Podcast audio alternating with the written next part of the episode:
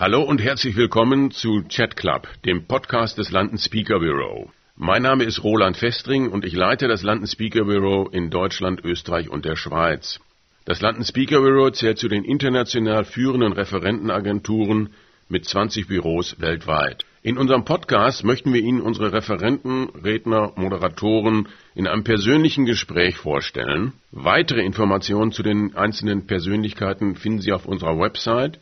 Zum Beispiel finden Sie dort Rednerprofile oder auch Videos. Wenn Ihnen dieser Podcast gefällt, können Sie ihn auch abonnieren. Das geht zum Beispiel bei Spotify. Weitere Informationen dazu finden Sie auch bei uns auf der Website unter londonspeakerbureau.de slash podcast. Ich begrüße heute Professor Andreas Röder von der Universität in Mainz. Hallo, Herr Röder. Hallo, Herr Westring, ich grüße Sie. Herr Röder ist vielen, denke ich mal, bekannt als Analyst aus Radio- und auch Fernsehsendungen, wenn es um das Thema Deutschland, deutsche Politik, europäische Politik geht und natürlich seine Domäne die Geschichte. Herr Professor Röder, warum soll man heute noch oder welche Länder sollten heute noch Angst vor Deutschland haben? Der polnische Außenminister Radosław Sikorski hat vor etwa zehn Jahren gesagt, ich fürchte heute nicht die Macht der Deutschen, sondern deutsche Untätigkeit. Und das ist heute aktuell das Problem. Wir erleben eine Welt, die sich dramatisch verändert, in der sich die Kraftpole dramatisch verschieben. Eine Welt, in der Europa eine Rolle zu spielen hat. Und wenn die Welt auf Europa schaut, dann ist es Deutschland. Das ist die führende Macht in Europa. Und das Problem ist, Deutschland und Europa kommen der strategischen Bedeutung, die beide in dieser neuen entstehenden Weltordnung spielen nicht nach. Das ist das eigentliche Problem von Deutschland und Europa, ein Defizit an internationaler geopolitischer Strategie. Also genau umgekehrt als in der Geschichte des 20. Jahrhunderts, wo die Deutschen mit Verlaub gesagt zu tätig waren und zu aktiv. Jetzt die Untätigkeit. Ja, das, da ist schon was dran. Äh, tatsächlich haben sich die Deutschen nach 1945 gründlich abgewöhnt, geostrategisch zu denken. Und das, was sie in die eine Richtung übertrieben haben, haben sie nach 1945 und auch nach 1990 zumal in die andere Richtung übertrieben. Das Führungsvakuum, das Europa erlebt, ist in einer Welt, die sich so stark verändert dadurch, dass mit China, mit Russland und den USA eine neue Konstellation an Kraftpolen entstanden ist, ist für Europa gefährlich auf verschiedenen Ebenen. Es geht um die Selbstbehauptung Europas, um die Selbstbehauptung des European Way of Life in der Welt und dafür hat Deutschland eine besondere Verantwortung und die ist groß in Europa wie immer, aber anders als zuvor. Und insofern stellt sich die deutsche Frage in Europa tatsächlich neu. So, also ganz klar auf den Punkt gebracht, die Deutschen kommen ihrer Verantwortung in Europa nicht nach. Ja. Ganz klar und kurz und knapp. Woher kommt das? Also das ist geschichtlich leicht herzuleiten, selbst für einen äh, geschichtlichen und politischen Laien wie mich.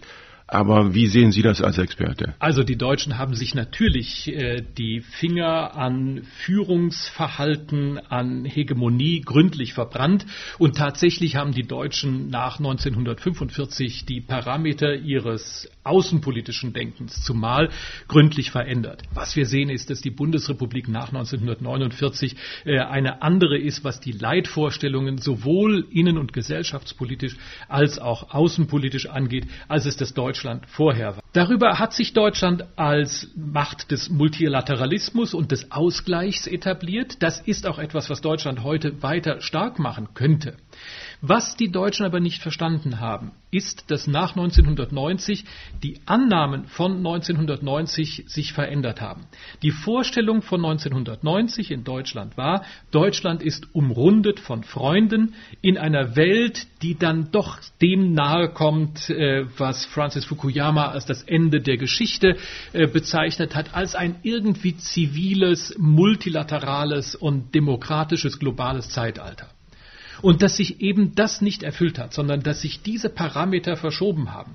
Das ist eine Erkenntnis, die in den USA sehr, sehr deutlich diskutiert wird, die aber in Deutschland nach wie vor auf der Ebene abgearbeitet wird, dass wir uns jetzt fragen, ob wir vielleicht den Bau von Nord Stream 2 vielleicht doch für zwei Jahre oder sonst was stoppen sollen. Ja, da kommen wir gleich noch drauf auf die Diskussion. Also ich möchte mal gerne bei, hm? äh, bei Fukuyama einhaken, ja. weil das hat sich ja als Trugschluss erwiesen. Aber es ist die Vorstellung, die im Grunde dem deutschen Denken über die Welt nach wie vor zugrunde liegt. So, inwieweit wiederholt sich denn Geschichte?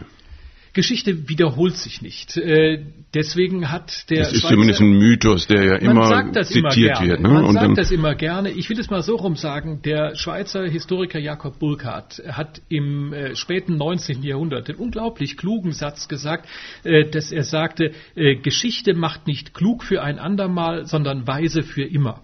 Das heißt, wenn wir in Analogien denken und sagen, 1914 war es doch so und deswegen müssen wir es jetzt so machen, dann denken wir zu kurz. Mhm. Ein Beispiel ist die Lehren von 1914, das heißt dem Ausbruch des Ersten Weltkriegs, würden sagen, ähm, vermeide so lang wie möglich in irgendwelche Kampfhandlungen zu gehen, versuch den anderen zu verstehen. Das wäre, wenn Sie das auf die Ukraine-Krise von 2014 äh, übersetzen, wären die Lehren von 1914 die der Putin-Versteher. Mhm. Die Lehren von 1938 und 39 vor dem Ausbruch des Zweiten Weltkriegs waren aber die, dass man einen potenziellen Aggressor, dass man dem möglichst schnell, möglichst massiv und auch gewaltsam entgegentreten muss. Auf 2014 übertragen wäre das das glatte Gegenteil gewesen. Das heißt, Sie können nicht die eine Lehre aus der Geschichte ziehen. Das wäre zu kurz gedacht. Was uns die Geschichte zeigt, das sind die Möglichkeiten, die in einzelnen Zeiten und in der Geschichte aufgehoben sind. Die Geschichte zeigt uns, was alles möglich ist und deswegen kann uns die Geschichte heute helfen, im Denken über unsere Gegenwart und unsere Zukunft Verkürzungen äh, und verengte Horizonte zu überwinden. Das heißt, der historische Blick kann uns helfen, unseren Horizont zu weiten. Darin liegt der eigentliche Sinn der Be Beschäftigung mit Geschichte heute. Also ich meine, das hängt ja immer mit dem Zustand der jeweiligen Gesellschaft zusammen, ob das jetzt jetzt, äh, weil 1914 war es natürlich ganz besonders extrem, wie die europäischen Gesellschaften da gepolt waren. Wie beschreiben Sie denn heute oder den heutigen Zustand unserer Gesellschaft primär in Deutschland? Wenn wir auf die innenpolitische und die gesellschaftliche Situation in Deutschland schauen, würde ich sagen, erleben wir eine Entwicklung, die eine Entwicklung abbildet, die wir in westlichen Gesellschaften generell beobachten, dass nämlich die demokratische Mitte unter Druck kommt durch Extremisierungen auf der linken und auf der rechten Seite. Das ist eine Entwicklung, die wir in den USA ja schon länger beobachten können. Donald Trump ist gewissermaßen auch ein Produkt dieser Spaltung. Wir erleben das Aufkommen von populistischen Bewegungen in ganz Europa seit etwa 20 Jahren. Und das ist mittlerweile auch in Deutschland angekommen. Aber das sind eben nicht nur nur, wie man oft so etwas verkürzend sagt, die Populismen auf der rechten Seite. Ja, die sind das eine, der eine Teil dieses Phänomens. Auf der anderen Seite aber haben wir es auch zu tun mit einer zunehmend unduldsamen, moralisierenden, identitätspolitischen Linken. Und diese ähm, identitätspolitische Linke einerseits und das nationalistische Ressentiment auf der rechten Seite, die schaukeln sich gegenseitig auf und das entscheidende Problem ist, dass die großkoalitionäre Mitte in Deutschland demgegenüber ziemlich sprachlos bleibt. Die hat ja die Regierungsmacht und meint, dann müsste man sich mit all dem äh, anderen argumentativ nicht wirklich beschäftigen. Aber die machen sich ja auch ganz offenbar genau dadurch auch jeweils noch kleiner. So, ist denn die das Demokratie in irgendeiner Form in Gefahr? Sehen Sie da in irgendeiner Form weil auch wenn man über den Tellerrand, über den deutschen hm. Tellerrand hinaus sieht, dann kann man ja durchaus meinen, es gibt einige Länder, wo das schon mehr als grenzwertig ist. Ja, jetzt wäre, weil Sie vorhin von der Frage, was kann man aus der Geschichte lernen, der, das Argument, das man öffentlich auch oft hört, kommt Weimar wieder. Ich glaube, es wäre zu kurz gedacht, wie das Kaninchen auf die Schlange Weimar zu gucken und sagen, okay, oh mein Gott, diese Schlange äh, kommt jetzt wieder angekrochen. Aber im Sinne dessen, was alles möglich ist, ist es richtig, nichts von dem, was ist, für gegeben und für unverrückbar und für dauerhaft zu halten. Tatsächlich sind das äh, Entwicklungen, die die Demokratie gefährden. Äh, und das muss nicht heißen, dass Weimar wiederkommt, wenn wir feststellen, dass die demokratische Mitte ein großes Problem erleidet, wenn sie mehr und mehr zwischen die Mühlsteine der Extreme gerät. Das tritt im Moment ein wenig zurück, weil die Corona-Pandemie die Mitte einstweilen etwas gestärkt hat. Aber ob dieses ein wirklich langfristiger und nachhaltiger Trend ist, äh, das ist alles andere als sicher.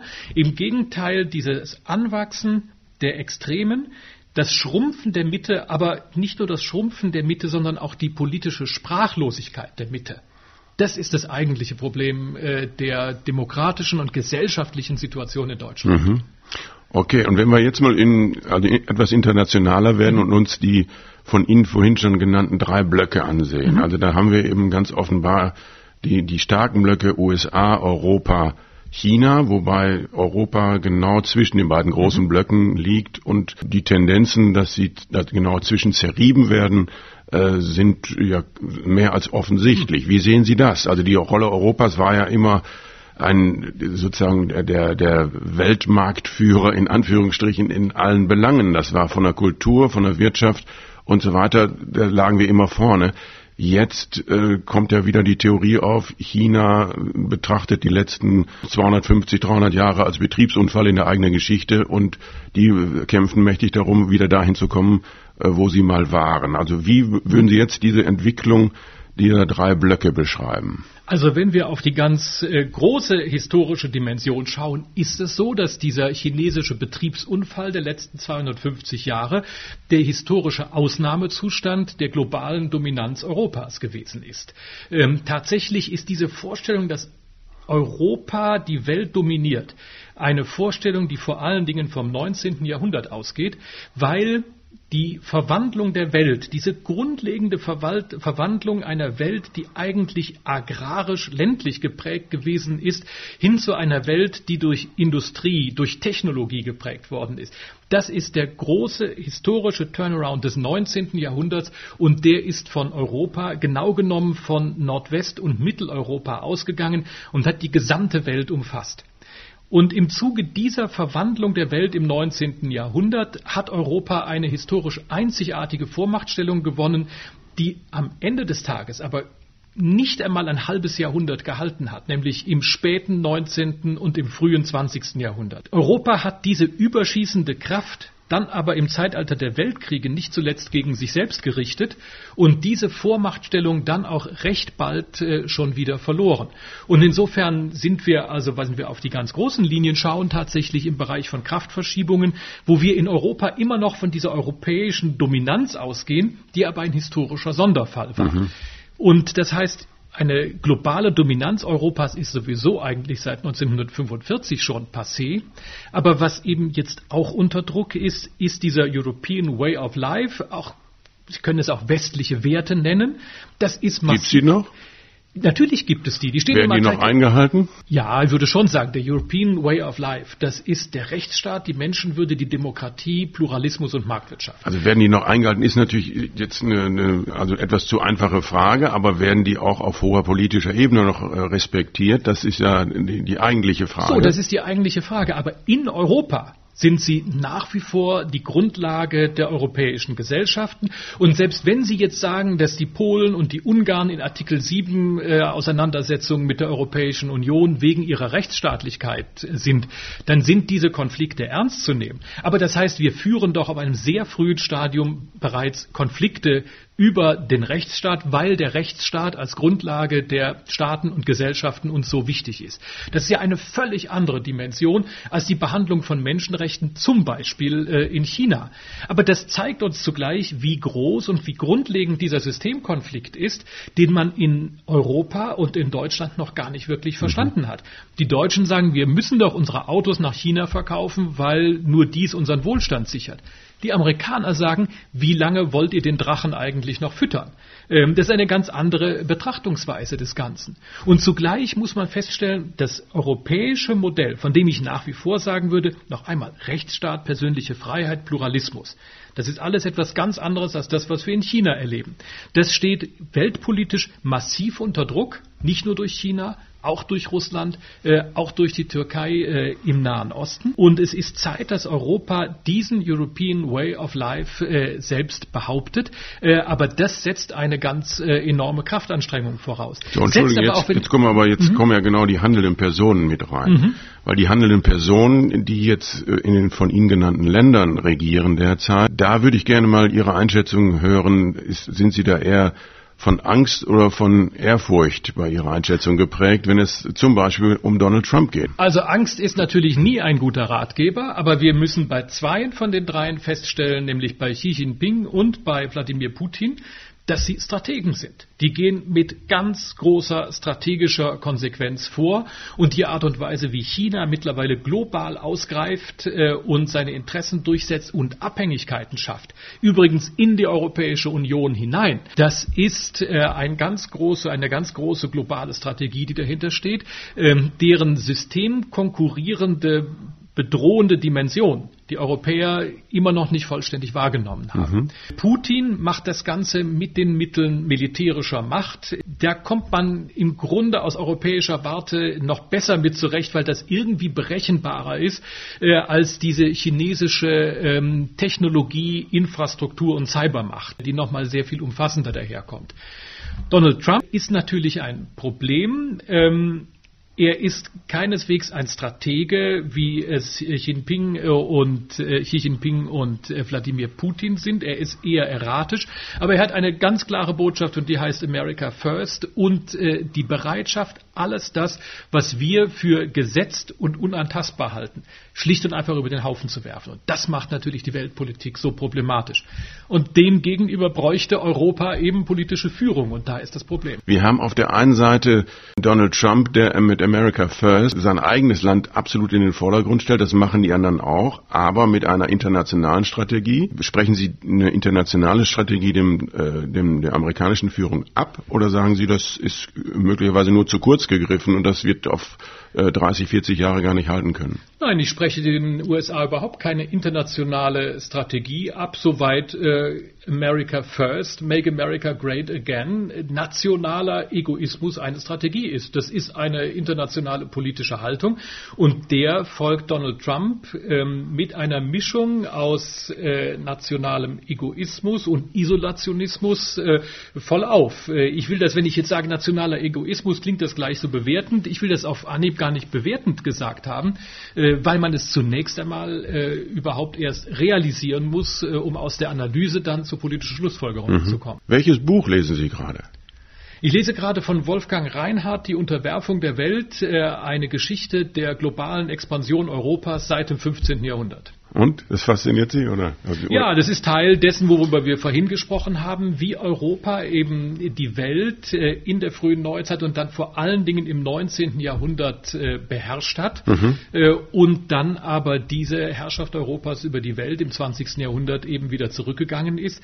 Aber bis heute im Grunde A, diese Vorstellungen, unsere Vorstellungen der Welt prägen. Wir denken nach wie vor ziemlich eurozentrisch sie aber B im Moment auch die Debatten um Rassismus und Diskriminierung und damit ganz grundsätzliche gesellschaftliche Debatten grundieren. Die Zuhörer interessiert natürlich auch der Mensch Andreas Röder neben dem profunden äh, Wissen zu Geschichte und Politik.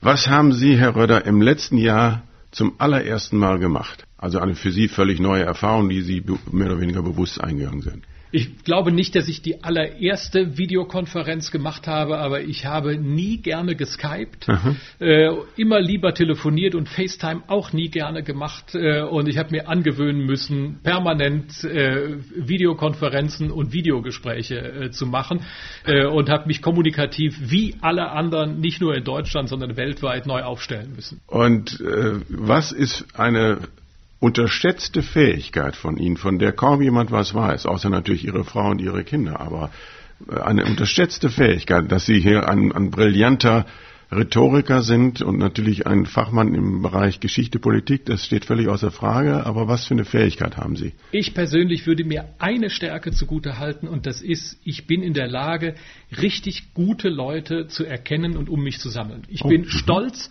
auf meine Umgebung an meinem Lehrstuhl an der Universität. Ich kann nicht viel, aber ich erkenne gute Leute und mit gute Leute meine ich nicht nur fachlich gute Leute, sondern Leute, die auch charakterlich gut sind. Wir haben an meinem Lehrstuhl eine Truppe äh, von Leuten, die völlig furchtlos offen miteinander diskutieren, äh, eine ganz offene, kritische Gesprächsatmosphäre und persönliche Loyalität zueinander. Ist kein Widerspruch, sondern das gehört zusammen. Und äh, ich liebe meine Umgebung an der Uni mit meinen Leuten, die mir auch immer ganz offen ihre Kritik widerspiegeln.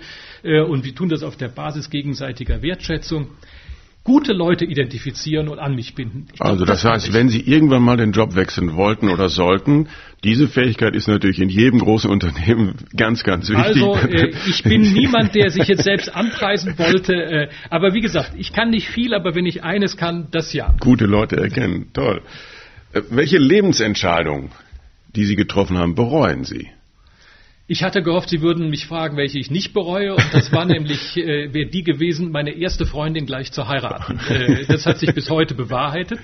Ähm, Aber die hört jetzt sowieso nicht zu. Jetzt müssen wir was anderes sagen, weil es geht doch um ein anderes Thema. Eine Entscheidung, die ich bereue. Mir fallen zwei, drei kommunikative Situationen ein, wo ich schlagfertiger hätte reagieren sollen. Aber das gehört irgendwie auch zum Geschäft. Die fallen uns wahrscheinlich allen ein. Ja. Was ich bereue, ja, ganz, ich, ja, ich habe eine Situation im Kopf, wo ich mit meiner ältesten Tochter ähm, äh, gespielt gehabt, wir haben rumgetollt äh, und dann ist sie mir von der Schulter gefallen und auf den Hinterkopf gefallen. Oh. Und ich werde heute, man, es ist nichts passiert, okay. aber ich werde bis heute manchmal wach, schrecke auf und denke, was hätte da passieren ja, können. Ja, ja. Äh, insofern kann ich sagen, habe ich Glück gehabt, aber dass diese Situation überhaupt entstanden ist, das geht mir bis heute manchmal nach. In der Abteilung Lieblinge, da, da ist ja die Überleitung mit der Tochter schon schnell gemacht. Was ist Ihre Lieblingstugend?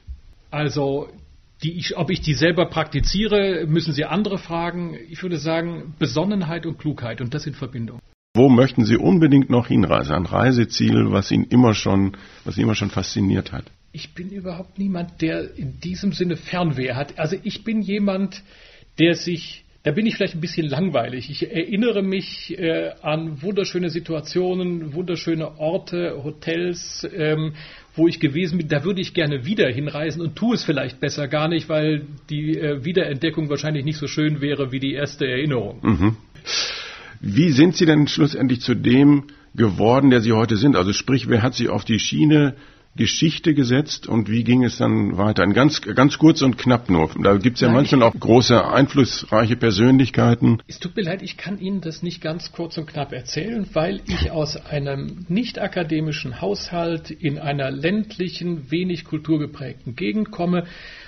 Als solches bin ich an die Universität gegangen. Ich wollte Lehrer werden, weil das mein Inbegriff von Bildung war und bin mit ganz großen Augen an die Universität gekommen und habe mir diese neue Welt erobert. Habe dann Schritt für Schritt diese akademische Welt äh, entdeckt äh, und mir zu eigen gemacht und ich weiß noch, wie ich Schnappatmung bekommen habe, als ähm, mein späterer Chef mich gefragt hat, ob ich bei ihm promovieren wolle. Und ich habe als jemand, wie gesagt, der gar nicht akademisch geprägt war, mir Stück für Stück diese akademische Welt äh, erobert äh, und irgendwann war ich auf der Professur gelandet. Ja, ja das, aber das ist ja toll. Das ist ja toll.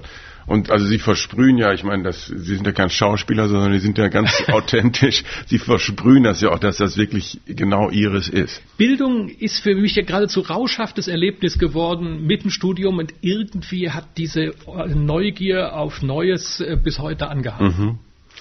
Und natürlich, auch das ist ja unser Thema, natürlich halten Sie auch eine ganze Reihe von Vorträgen auf ganz unterschiedlichen Bühnen. Mhm. Was ist Ihr Lieblingsvortragsthema? Welche Botschaft soll rüberkommen in Ihren Vorträgen? Ich habe unterschiedliche Lieblingsvortragsthemen. Wenn ich größere Linien erklären kann, größere historische Linien erklären kann und Leute sagen, dass sie hinterher die Gegenwart dadurch besser verstehen, dann ist das ähm, das, was ich gerne äh, mit meinen historischen Vorträgen erreiche. Aber jetzt bin ich ja auch ein Historiker, ein Wissenschaftler, der aus seinen politischen Überzeugungen kein Staatsgeheimnis macht. Und ich äh, habe ja auch politische Dinge geschrieben äh, und halte politische Vorträge. Und worum ich mich bemühe, das ist einen liberalen Konservatismus der offenen Gesellschaft in der demokratischen Mitte zu begründen. Weil ich glaube, dass das etwas ist, was die demokratische Mitte dringend braucht. Äh, und wenn ich das ähm, äh, und wenn ich das umsetzen kann und die Reaktion hinterher die ist, äh, dass Leute das als eine Art von politischer Sinngebung nachvollziehen können, verstehen und dem auch zustimmen, dann bin ich auf der politischen Ebene mit, den, mit dem Geschäft ganz zufrieden. Also das ist, ist ja ein gutes Stichwort, weil Sie haben sich ja auch schon politisch engagiert. Mhm. engagiert in dem einen Fall hat es zumindest nicht dafür geführt, dass Sie unmittelbar Minister wurden, aber äh, Sie sind CDU-Mitglied, das ist ja. ist ja kein Geheimnis. Also welche politischen Ambitionen haben Sie denn noch? Also ich bin ein gescheiterter ehemaliger Landesschattenspitzenpolitiker. und ähm, ich, wissen Sie, dem politischen Betrieb gegenüber lebe ich ja zum einen von der Freiheit äh, des Professors. Mein alter Chef, ich habe bei Eberhard Jeckel habilitiert, der ein engagierter Sozialdemokrat war. Und wir haben uns glänzend verstanden. Und was ich von Jeckel mitgenommen habe, das ist die Botschaft, die Freiheit des deutschen Professors ist auch eine Verantwortung. Mhm. Das heißt, wer kann denn den Mund aufmachen in öffentlichen Debatten, wenn nicht der deutsche Professor? Dem kann nichts passieren. Und deswegen sage ich die Dinge, die ich sage, egal ob sie äh, passen oder ob sie, äh, ob sie ähm, gewollt werden oder nicht gewollt werden, ob sie äh, äh bequem sind oder nicht bequem also sind. Also auf Deutsch gesagt, das hat ja auch Angela Merkel ob zu spüren bekommen, aber zumindest haben sie sich da auch sehr klar geäußert. Ja. Äh, also was jetzt die äh, Parteichefin sozusagen aus der Partei gemacht hat. Da, da haben sie sich ja sehr klar zugeäußert. So ist es, ja. Also Angela Merkel äh, betreibt ein hervorragendes Krisenmanagement der ruhigen Hand, mit dem sie sich nicht aus der Ruhe bringen lässt. Aber der Preis dafür ist der Verzicht auf politische Strategie und Sinngebung.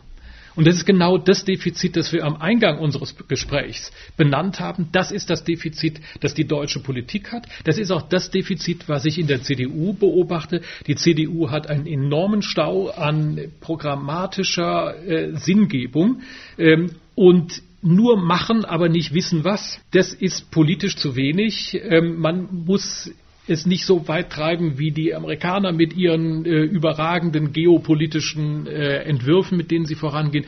Aber Politik braucht auch Strategie und braucht auch Richtung. Und über diese Richtung muss man in einer Demokratie streiten. Und dieser Streit um die politische Richtung, das kommt mir in der CDU und das kommt mir in der demokratischen Mitte in Deutschland zu kurz. Mhm. Okay, jetzt kommen über Ihre persönlichen Ambitionen zurück auf die Bühne. Was war denn das absolute Highlight für Sie, als Sie einen Vortrag gehalten hatten? Kann, das kann entweder ja. das Auditorium sein, das kann der Anlass gewesen sein, aber wo Sie sagen, das war die tollste Veranstaltung, die ich hatte. Wissen Sie, eines ist mir in Erinnerung geblieben. Ich habe Ihnen doch vorhin gesagt, dass ich aus einer ländlichen, kulturfernen Region komme. Eine Region, die äh, südwestlicher Ausläufer der Siegerländer Stahlindustrie ist, äh, schwer in die Folge der Stahlkrise geraten ist, äh, aber ganz tapfer in einem alten Stahlwerk heute ein Kulturwerk aufgemacht hat. Das haben die ganz toll gemacht. Und da habe ich über meine beiden letzten Bücher äh, eine Veranstaltung gemacht, ähm, einen Vortrag gemacht in meiner alten Heimatstadt in Wissen an der Sieg. Das war wahnsinnig gut besucht. Ich war schon gerührt, wie viele Leute kamen. Und hinterher kommt eine Frau zu mir und sagt, Wissen Sie, ich habe nicht studiert, aber ich habe alles verstanden, was Sie gesagt haben. Das hat mich so gerührt. Und das war mir eigentlich wichtiger als irgendwelcher hochmögender akademischer ja, Wo waren Sie denn als, als Historiker am 9. November, als die Mauer fiel? In der Wurstküche in Tübingen. Das ist eine äh, Kneipe in Tübingen gewesen. Da waren wir mit äh, Freunden, ähm, hatten wir uns an dem Abend dort getroffen. Äh, und als wir abends nach Hause kamen, habe ich im Studentenwohnheim im Fernsehen äh, gesehen, was abging. Wir sind dann allerdings am nächsten Tag, hat es uns nicht in Tübingen gehalten. Wir haben uns in meinen Polo gesetzt äh, und wollten nach Berlin fahren, sind aber in Helmstedt an der Grenze im großen Stau hängen geblieben. Wir haben es gerade noch über den Grenzübergang geschafft, hörten aber, dass von der Helmstedt bis Berlin Dauerstau ist. Und dann sind wir unmittelbar nach der Grenze wieder umgekehrt, sind mit meinem kleinen Polo in den Trabis eigentlich kaum aufgefallen. Aber mein, meine Erinnerung schlechthin war, wie auf einmal ich draußen jemanden rufen hörte, guck mal da ein Deutscher. So, und dann die eine Frage, die, die finde ich, die stelle ich eigentlich ungern, aber jemand, der äh, Geschichte äh, studiert hat und sich da sehr gut auskennt, welche militärische Leistung bewundern Sie. Es hat ja nun immer was mit äh, viel Tod und Unheil zu tun mhm. und, und, viel Leid, aber äh, dennoch kann man das ja von der strategischen Seite her auch sehen und Sie als Historiker sind es dann wahrscheinlich sowieso äh, eher aus der professionellen. Mhm. Die Erstürmung der Lufthansa-Maschine Landshut durch die GSG 9 in Mogadischu im Oktober 1977 und die israelische militärische Leistung im Sechstagekrieg 1967, wobei das große Drama der Israelis darin lag, dass sie in sechs Tagen einen großen militärischen Sieg errungen haben, den sie am siebten Tag verspielt haben. Eine ganz andere Frage, ein ganz anderes Thema. Auf welchen Luxus könnten Sie am einfachsten verzichten? Ich bilde mir ja ein, dass ich meinen Luxus so äh, begrenzt habe, dass ich mir nur den Luxus gönnen könnte, auf den ich nicht verzichten kann. Insofern, äh, wenn Sie jetzt, also ich trinke so gerne Wein und äh, das zum Beispiel, da kann ich mir jetzt gar nicht drauf verzichten. Also ich bilde mir ein, dass der bescheidene Luxus, den ich mir leiste, eigentlich unverzichtbar ist. Insofern sehe ich mich außerstande, Ihre Frage zu beantworten. Das sagt Andreas Röller, Historiker in Mainz. Die Abschlussfrage, worauf freuen Sie sich jetzt? Heute Abend auf ein gutes Glas Wein. Also, das passt ja dann auch direkt zum Thema.